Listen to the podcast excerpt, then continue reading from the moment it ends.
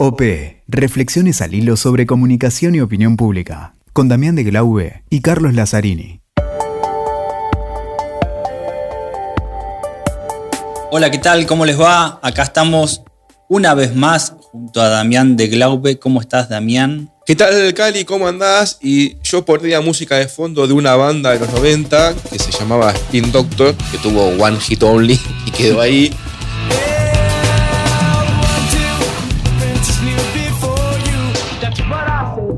Pues justamente nos lleva hoy a, un tema que nunca habíamos hablado aquí en el podcast, Cali, que es histórico, presente, de futuro y sumamente interesante. Sí, y que tiene su propia lógica, digamos, ¿no? Exactamente. Y, nada mejor que conversarlo con alguien que sea especializado en el último tiempo. Vaya si este se ha especializado a esto. No ha parado un segundo de, actividad. No ha parado un segundo y ha llegado a, Como, Y acá un paréntesis como estudiante y como docente. Exactamente, como estudiante, con su tesis de doctorado. Él se doctoró hace muy poco en la Complutense de Madrid. Eh, es también investigador asociado en el Instituto de Ciencias Políticas y Sociales de la Universidad Autónoma de Barcelona. Y es un amigo de la casa. Director, profesor de posgrado virtual en Comunicación Política Institucional de la, de la Universidad Católica Argentina. Está en las cumbres de comunicación política que hace el amigo Boscus. Exactamente, es director de la agencia Borgen, que tiene poquito tiempo de vida, pero que ya está trabajando intensamente. Y estamos hablando ni más ni menos que de Gonzalo Sarrasqueta. Gogo Sarrasqueta. Gogo Sarrasqueta, un amigo que, al quien toda la comunidad de la comunicación política tiene muy presente. Y estamos hablando de los temas relacionados al discurso, a las narrativas de gobierno, de los presidentes, puntualmente, y a aquellos Fantasmas de Palacio le llama él. Qué título genial. Así tituló el libro, así tituló el libro, que, que no lo escribió solo, digamos, tiene que cuenta con la colaboración. Y eso es lo bueno, muchísimas experiencias de todos aquellos que escriben. Exactamente. Aquellos que los presidentes leen. Sí, así que, bueno, el libro es una excusa, aunque el libro es un tema en sí mismo, ¿no? Y que va a dar mucho que hablar, está saliendo a la luz cuando grabamos este podcast, está todavía en máquina, te diría. Así que tal vez cuando lo escuchen ya lo van a poder encontrar cuando se escuche este podcast, pero lo estamos hablando con Gonzalo antes que salga, antes de encontrarlo en librerías, antes incluso que se hagan las presentaciones. Eh, Primicia mundial de OP. Sí, el, libro tiene también un prólogo de un expresidente, así que sumamente disfrutable. Vamos a conversar entonces con Gogo sobre los discursos, sobre estos y Fantasmas de Palacio. Explotemos un poco esa, esa, cuestión que no hemos hasta ahora hablado aquí en el podcast y démosle con todo. Ahí vamos.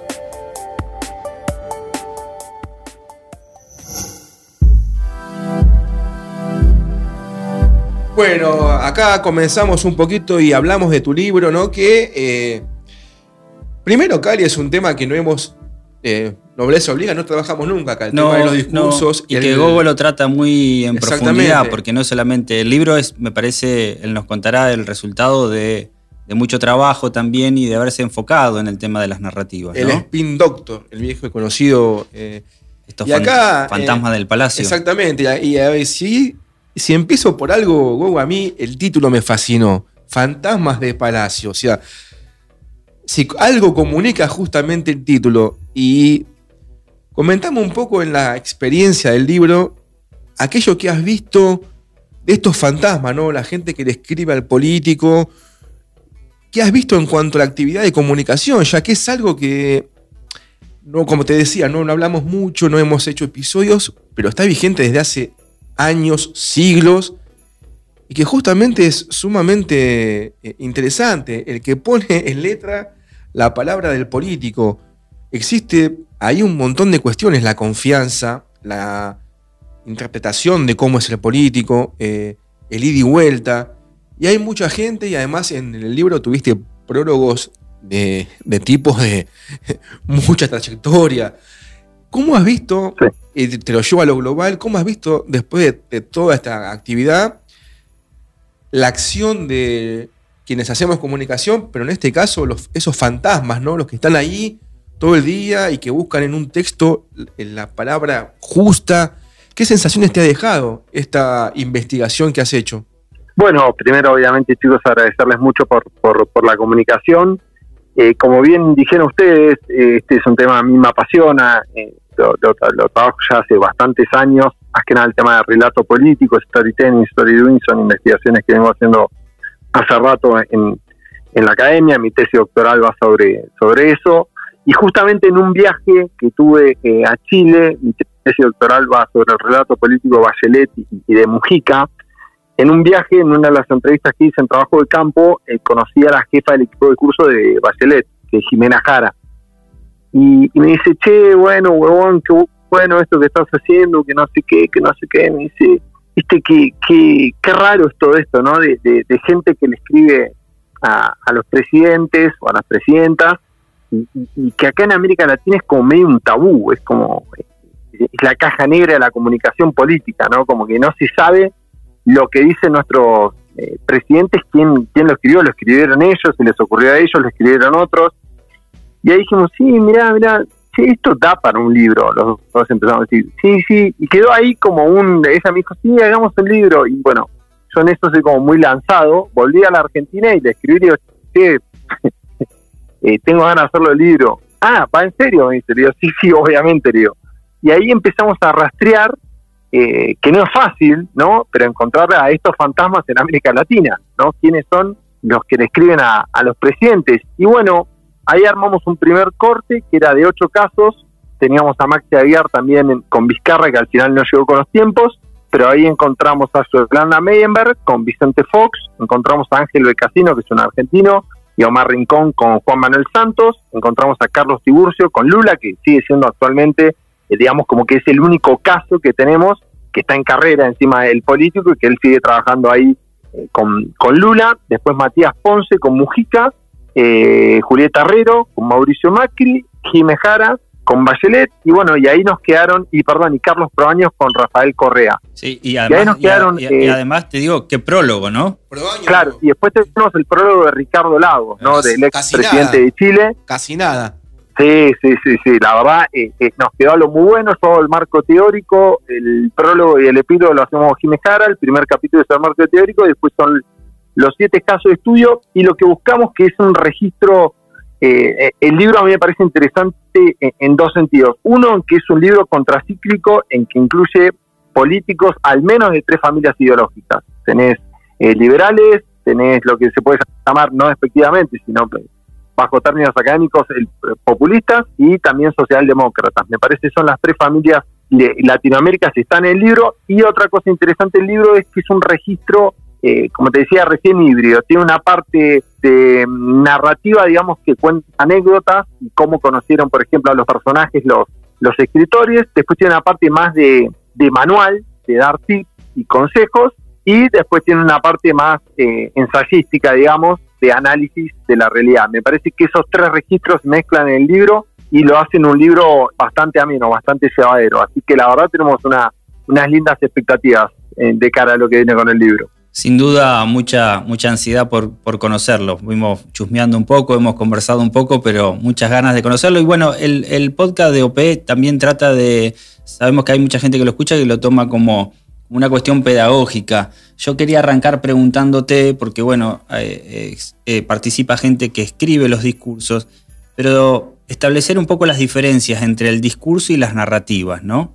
¿Cómo ves esa, esa, esa división y cómo, cómo se aborda en el libro?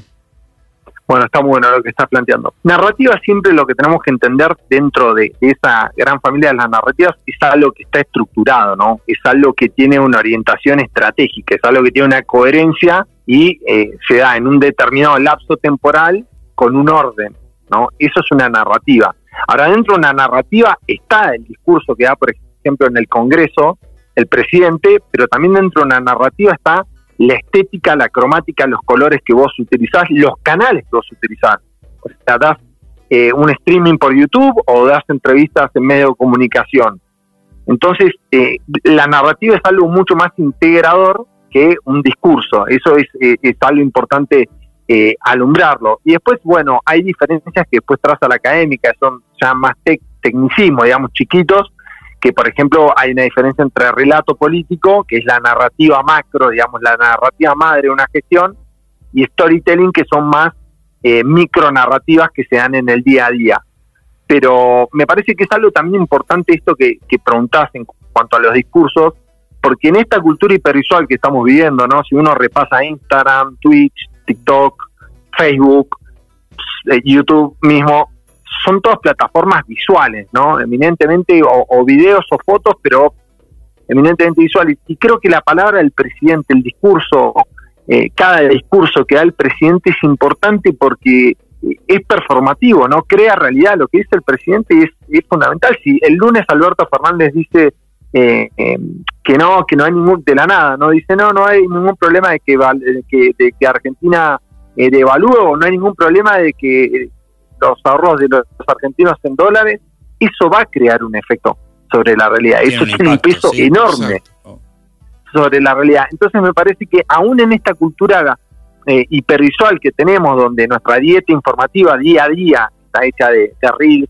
de memes de fotos de videos creo que la palabra del presidente sigue siendo determinante. Al fin y al cabo es, es lo que nos va decidiendo en el día a día nuestro, nuestra realidad, desde el precio de las cosas hasta nuestros ahorros, hasta todo lo que vivimos en el día a día. Me parece que el discurso del presidente es, es determinante y a veces, y esto también es algo eh, pintoresco quizás por decirlo de alguna manera, que en Estados Unidos, por ejemplo, desde 19, si no me equivoco, 1964, es que hay una oficina de speechwriters, ¿no? De los que le escriben a los presidentes.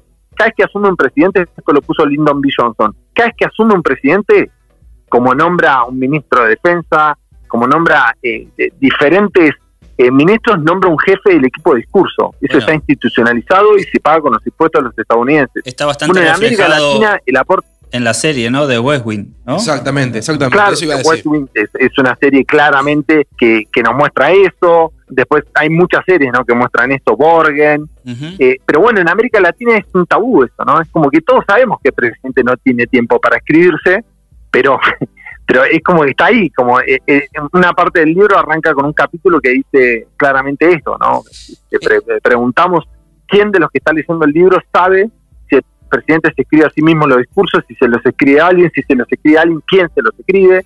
Y me parece que eso es un primer paso para romper un poquito eh, este tema tabú, que es totalmente comprensible que un presidente no tenga el tiempo de escribirse su discurso. Pensemos que escribir el discurso no es sentarse y escribir, sino es eh, un presidente da discursos desde defensa, pasando por medio ambiente, por economía, por deporte. Entonces, y esto también lo cuentan los estudios de casos, hablar con los técnicos, lo primero que tenga que hacer un, un ghostwriter, un escritor fantasma, porque no sabe todos los temas, es empaparse con los especialistas sobre determinado tema.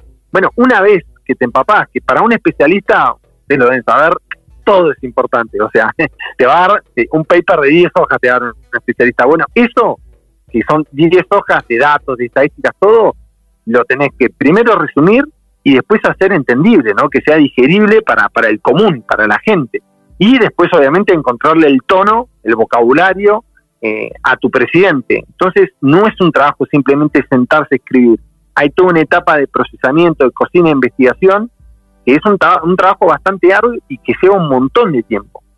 Y ahí te, de ahí te llevo a un lado que me parece a mí de lo más interesante. El prólogo del libro es justamente un político expresidente. ¿Qué te, qué te, qué te dejó la visión de alguien del, digamos, muy entre comillas, ¿no? Del cliente o del que está, o del que, el que a ese fantasma del palacio. Eh, ¿Qué te dejó esa visión? Que es sumamente interesante, ¿no? El tipo, el que lee, es, el tipo que lee justamente esta, esta producción. Eh, ¿Hubo alguna cosa pintoresca? ¿Qué, ¿Qué, opinaba él? ¿Qué sensación te dejó? Es, es interesante la visión, ¿no? Del, del que al fin y al cabo después pone la cara. Sí, totalmente, me parece, no me lo había puesto a pensar y tenés razón, es, es nobleza obliga, ¿no? Es como un acto de, si bien todos los casos evidentemente tienen el visto bueno del presidente que le da, eh, o del ex presidente que le da el visto bueno a, a Ghostwriter para sacar a la luz esto, eh, Ricardo Laos es el que asume, es un prólogo muy breve, pero es el que asume en primera persona y escribe él, y escribe ahí algo eh, también bastante pintoresco, que era el tema de de Ronald Reagan, ¿no? Que Ronald Reagan le pagaba, tenía aparte de los sueldos, sus speechwriters tenían un, premio incentivo que eran que si las cosas que ellos le escribían iban a los titulares de los diarios tenían un incentivo económico. Entonces eso obviamente generaba una gran competencia entre el, equipo gigante que tenía eh, de discurso. Y me parece algo tan, interesante para alumbrar que es un cambio de época, que acuérdense de Churchill, ¿no? Churchill era un político y un escritor, de hecho él gana el premio Nobel de literatura. Ese paradigma hoy en día es inconcebible. Nosotros cuando vemos la película Las horas más oscuras de Churchill, Churchill con una mano tomando un whisky escribiendo su discurso a las 11 de la mañana. Claro, el sistema comunicacional donde estaba Churchill en esa época tenía vacío. ¿Qué quiere decir vacío? Había lugares de no exposición. Hoy en día un político tiene, hasta un domingo tiene que subir sus fotos de su mascota, de su familia, que está haciendo algo. Ese es un sistema comunicacional eh, que, es constante, que va a lo largo de todo el día y que no tiene casi espacio para reflexionar o para sentarse a escribir. Ese, ese paradigma que estaba con Churchill hoy en día es inconcebible del político que se sienta a escribir y a pensar su discurso. Por ahí, alguna vez, no sé, por ejemplo en Argentina, las sesiones, la apertura de las sesiones legislativas, pero es, es eh, me parece que es muy difícil en este, en este contexto saturado de información, de inmediatez, de información incesante, que un político tenga esas tres horas por día para dedicarse a, la escritura de su discurso. Está mal pensar eh, o asociar la pieza discursiva, el discurso en sí, a una dimensión más táctica y lo que tiene que ver con la narrativa a una estrategia. Imagino que la narrativa, pensada desde un gobierno o desde el propio posicionamiento de un presidente, eh, va de la mano de una estrategia de la comunicación, ¿no? Una estrategia política. No, está perfecto y me parece que está muy bien sintetizado, Cali, tal cual. Eh, el discurso es lo táctico que tiene que estar supeditado a, un orden, como decíamos hoy, a, algo más cardinal que es la narrativa, que es lo estratégico. Justamente eso, eso es lo diferente y eso también es todo un desafío hoy en día. Estamos en una época de cisnes negros, ¿no? La pandemia, la guerra, es una época donde es mucho más importante los reflejos, la velocidad que la fuerza. Y eso también implica que constantemente estemos actualizando las narrativas. ¿Por qué? Porque hay cambios imprevistos.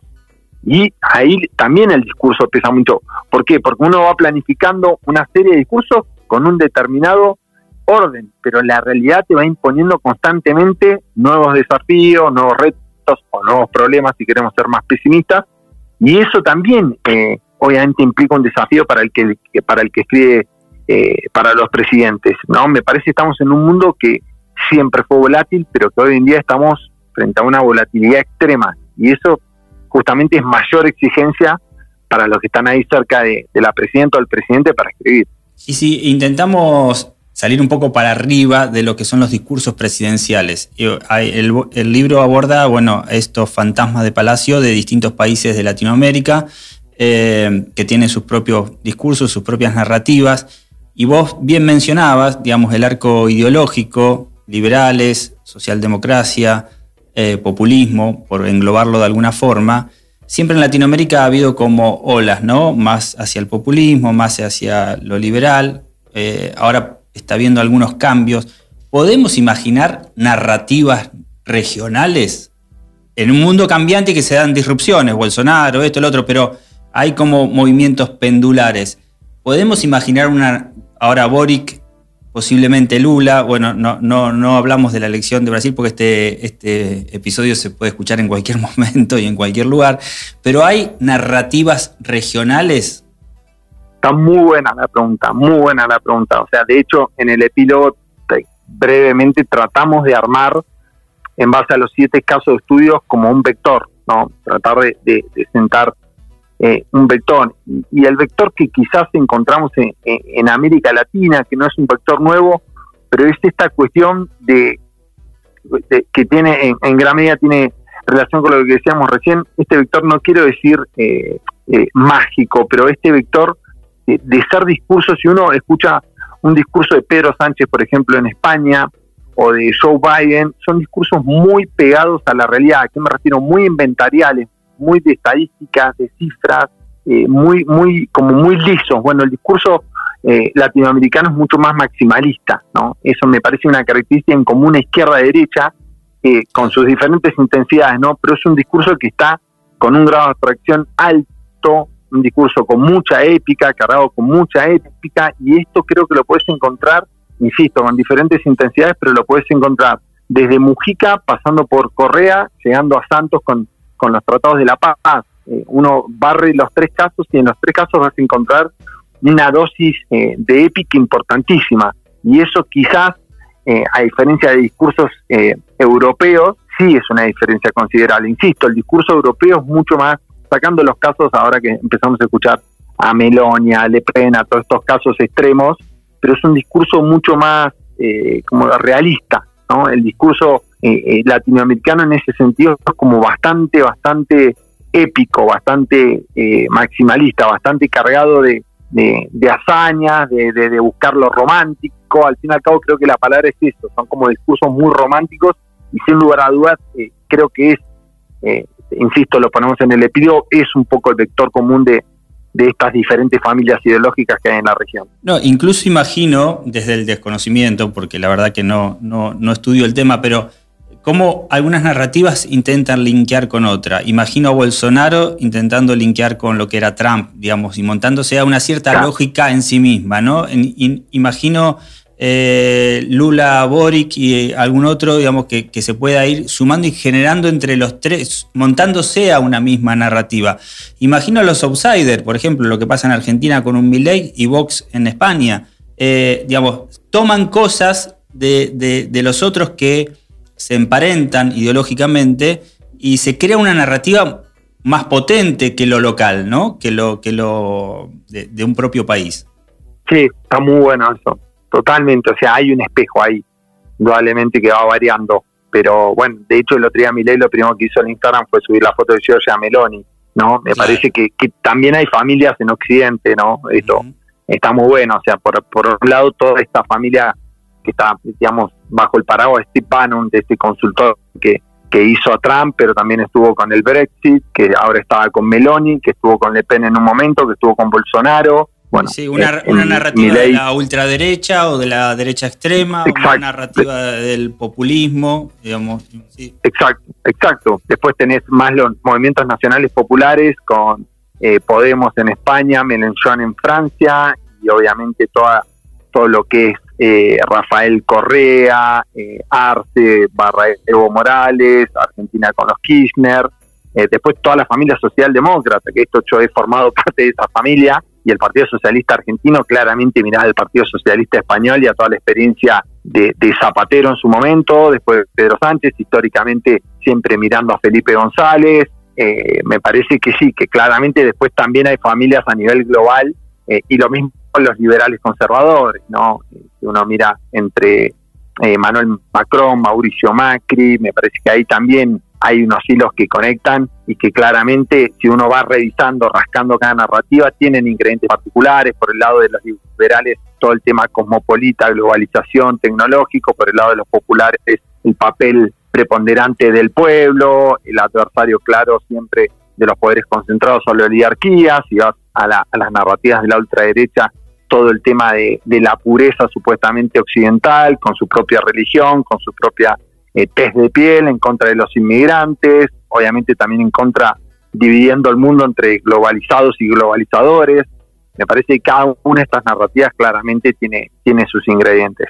Te estaba escuchando muy atento y, me, me, nace esta, esta cuestión. Vos decime si deliré y me fui al, a la estratosfera y es una pavada o si va o si va, si hay una línea así. Estaba pensando lo que venías comentando ¿no? de, las diferencias entre América Latina, que tiene una, como decía Cali, algún tipo de, textualidad en común, y en los países europeos, con Estados Unidos, y quizás, digamos, los países de alta institucionalidad van más a las cuestiones concretas, y los países que tenemos una institucionalidad baja, un sistema político más inestable, vamos a la cosa más eh, mística, la construcción del mito, o a la cuestión más eh, heroica. Ahora bien, lo que decías al principio de que eh, esos discursos generan realidades y que es así, ¿en dónde te genera más dificultad?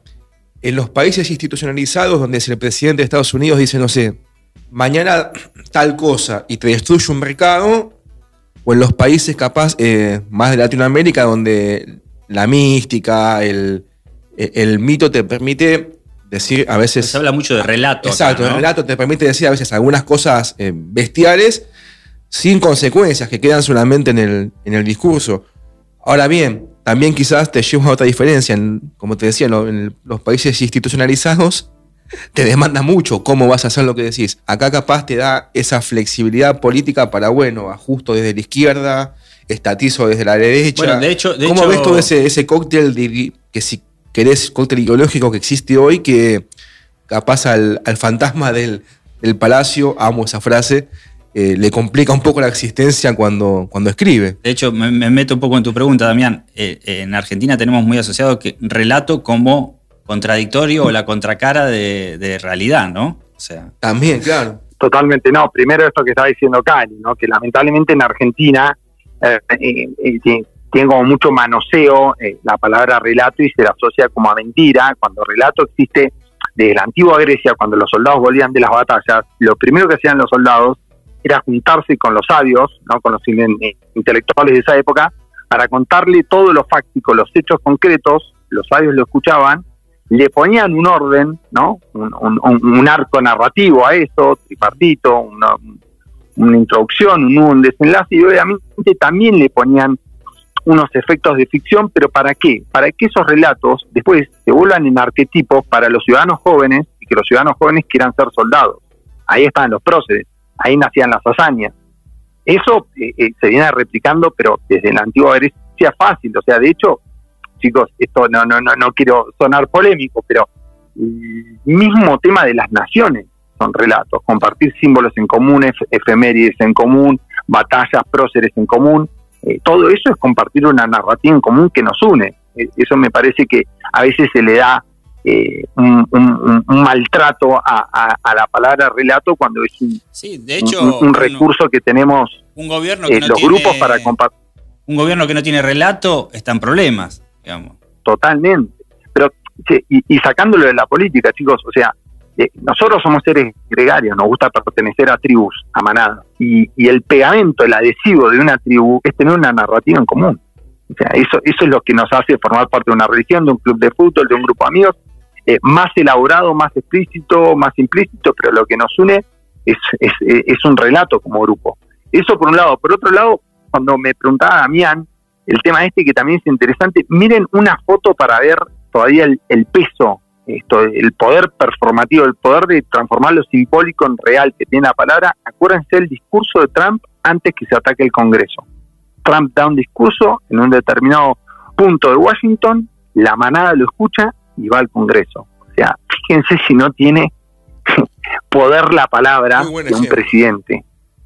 Es, eh, que se me cruzó como me lo está diciendo visualmente, lo escucha la manada, él arriba, encima un discurso muy de geografía pues populista, ¿no? El líder arriba, el pueblo abajo escuchándolo, lo, escuchan, fue como un llamado a la batalla, lo escuchan, obviamente que él después matizó lo que dijo, me entendieron mal, que no sé qué, y la manada se movió ese 6 de enero a al Congreso. Y respecto al otro, también, y, comparto mucho el tema de a mayor institucionalidad, menos épica. O sea, e, esa, esa, esa cuenta, esa ecuación me gustó mucho, porque hoy cuando yo, yo le decía, bueno, diferentes intensidades, justamente los países con menor intensidad épica, si uno se lo pone a pensar, son Chile y Uruguay. Sacando el caso de Mujica, que totalmente es una rara avis discursiva, eso en Uruguay es totalmente excepcionalmente, o sea, si tomás tanto a, a la calle Pou, eh, a Sanguinetti o a Tabaré Vázquez, son parecidos entre ustedes, mucho más parecidos ellos que son de diferentes partidos que con Mujica. Pero después si vos agarrás Uruguay y Chile, que son los países más institucionalizados, con un sistema de partidos bastante estabilizado, en Chile se rompió, últimamente cambió un poco, pero eh, que donde más se respeta la división de poderes, donde más se respeta, digamos, la legalidad, son los discursos eh, más controlados, ¿no? Bachelet, por ejemplo, algo que a mí me sorprendía mucho en la tesis electoral, era el tema, primero, de las pocas cadenas nacionales que dio. Y segundo, las cadenas nacionales no estaba, no, no, no es por atacar a Cristina, porque también lo puedo atacar a Macri con este caso, pero estaba la bandera de Chile atrás y a lo sumo una imagen de Bernardo Higgins, no estaba ni Evita, ni... Había todos símbolos muy, se llaman símbolos eh, inclusivos. Una bandera es un símbolo inclusivo que nos integra a todos, no exclusivos. Como por ejemplo, si yo te pongo Evita, el que no es Evita atrás, está escuchando una cadena nacional y no, yo no me siento parte de eso. Bueno, justamente esto es lo que pasa en Uruguay y en Chile. Los discursos están mucho más institucionalizados, son mucho más sobrios, eh, pero en otros países de Latinoamérica, ya te digo, el, caso de Ecuador, de Bolivia, de Brasil, de Argentina, eh, de México mismo, los discursos de ahí sí se vuelven eh, un poco más maximalistas, un poco más de, que con este discurso, bueno, también la, las, esta ansia constante de refundar algo, ¿no? la, cuarta, piensa en la cuarta T de AMLO, por ejemplo, ¿no? Esto también es de maximalismo, de llego yo y hora cero de la historia, ahora empieza la historia de México, ahora empieza la historia de la Argentina. Eh, me parece que, que, esa ecuación que planteaste es, es, es verdaderamente cierto, o sea, mayor institucionalización, discursos menos épicos, podríamos decir. Muy bien, Gogo. Bueno, la verdad que súper entusiasmado. Está genial, te vamos a molestar seguido.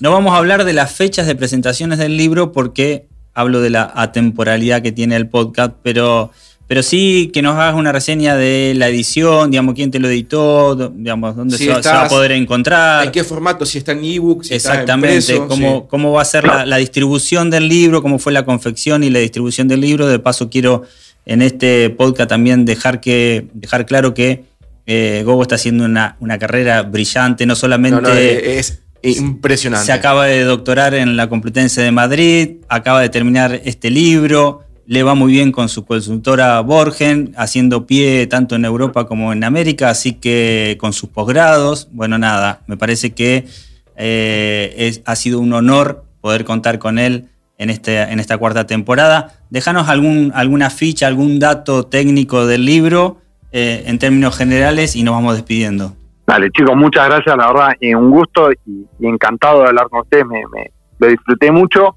El libro lo hicimos a través de Editorial Biblos, que realmente fue un trabajo de Javier Riera eh, increíble, de, que es un, ¿cómo lo puedo decir? Un, un librero de los que ya no abundan, alguien apasionado por los libros, un trabajo hiper, hiper riguroso. Piensen que en marzo, abril entró a, la editorial y a partir de ahí no paramos de tener eh, correcciones, críticas constructivas, todo, y recién hace poco fue salió imprenta, así que la verdad fue un trabajo muy, pero muy profesional que, lo recomiendo para todos aquellos que quieran emprender el tema de los libros, Editorial Biblos, de donde está Javier Riera, y bueno, como les dije, el libro va a estar saliendo ahora en octubre, obviamente que va a estar en formato impreso, en formato ebook, eh, va a estar en las diferentes plataformas donde se consigue ebook, por ejemplo, eh, Amazon, esto más que nada para toda la gente de Latinoamérica, en España y en Argentina lo vamos a vender físicamente. Las presentaciones que ya tenemos confirmadas es Universidad Católica Argentina, eh, Cumbre Mundial de Comunicación Política, pues Barcelona, Madrid, y ahí Cali está peleando, disputando a ver si podemos presentarlo también en el Congreso eh, de Rosario. Y nada, como les dije, es un libro que que está hecho eh, espalda, editado espalda con espalda con Jimena Jara de Chile, pero después los casos de estudio son eh, siete países, así que hay muchas manos, mucha voluntad, mucho tiempo puesto y sobre todo que me parece lo más importante en todo esto, que es mucha pasión. Así que nada, chicos, agradecerles un montón por, por estos minutos que disfruté mucho. Muchísimas gracias a vos. Muchísimas gracias, es, un gustazo. Ha sido un, un episodio genial este. Abrazo grande, chicos.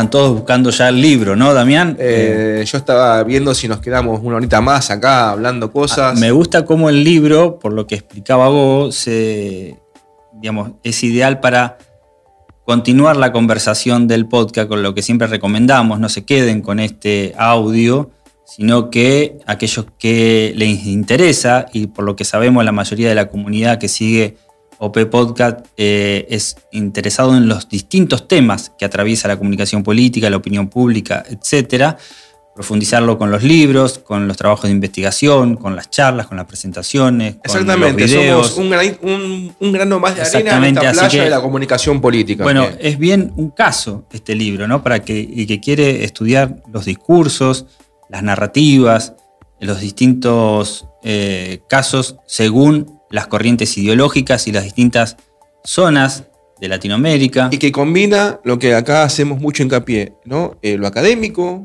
la práctica. La práctica política, la academia. El político, el consultor. Escuchar a los que saben, escuchar a los que saben y que trabajan temas específicos y lo comparten. Exactamente. Y así que, Cali, bueno, agradecemos a los amigos de la Crujía eh, que siempre nos acompañan, que nos dan libros para el sorteo. Los amigos de Necochea, que también siempre nos apoyan. Amigos que nos hablan desde Colombia, México. Hemos tenido mensajes eh, desde España, algo que, bueno, Estuviste regalando muchos libros, me parece. estuvimos. Eh, blanqueemos a la gente que hay una disputa en OP Podcast, eh, que sorteamos los libros. Uno fue para México, lo saludamos. Y que acá Cali no quería, Cali lo quería para él, estaba leyendo, estaba. Le, le ponía ese, el fosforescente Lo- viejo lo- que usábamos en la Le época. vamos a pedir a los amigos de la Crujía que aumenten la producción. Es una disputa im- impecable, estamos ahí tomando apuntes y que en la crujía pronto haremos alguna novedad ahí en, en su local. Seguramente invitamos también a quienes nos siguen en las redes sociales. Sabemos que ¿En qué? OP ¿En Podcast está en todas las plataformas de audio. En Ustedes todas. ponen en todas. Lo, lo- lo revisé y está en todas las plataformas de audio. YouTube, eh, Apple, iTunes. Apple iTunes, Evox, eh, Radio Berlín, aquí en Argentina, WeToker, como siempre, los amigos de TN. WeToker, TN, todo noticias, Natalia, los, los chicos de WeToker. Así Oni, que se puede, se puede escuchar. Los Donde vos quieras, cuando vos quieras, como quieras, y en, Los invitamos también a nuestro medio amigo, a Clásica y Viral, que pueden. y en este, Instagram, Cali, y en Twitter, ¿dónde? En OP-podcast. Exactamente, como siempre, esperamos los comentarios. Sí, porque va ahí la- lo lindo de poder interactuar en las redes sociales. Eh, nada, una comunidad que sigue creciendo, Exactamente, y que seguimos eh, tendiendo opinando, puentes. hablando, tomando unos cafés, tendiendo puentes. Como dice WeToker, juntamos las partes, ¿no? Juntamos las partes. Así que bueno, nos estamos viendo. Hasta un nuevo episodio. Escuchaste OP con Damián de Glaube y Carlos Lazzarini. WeToker. Sumamos las partes.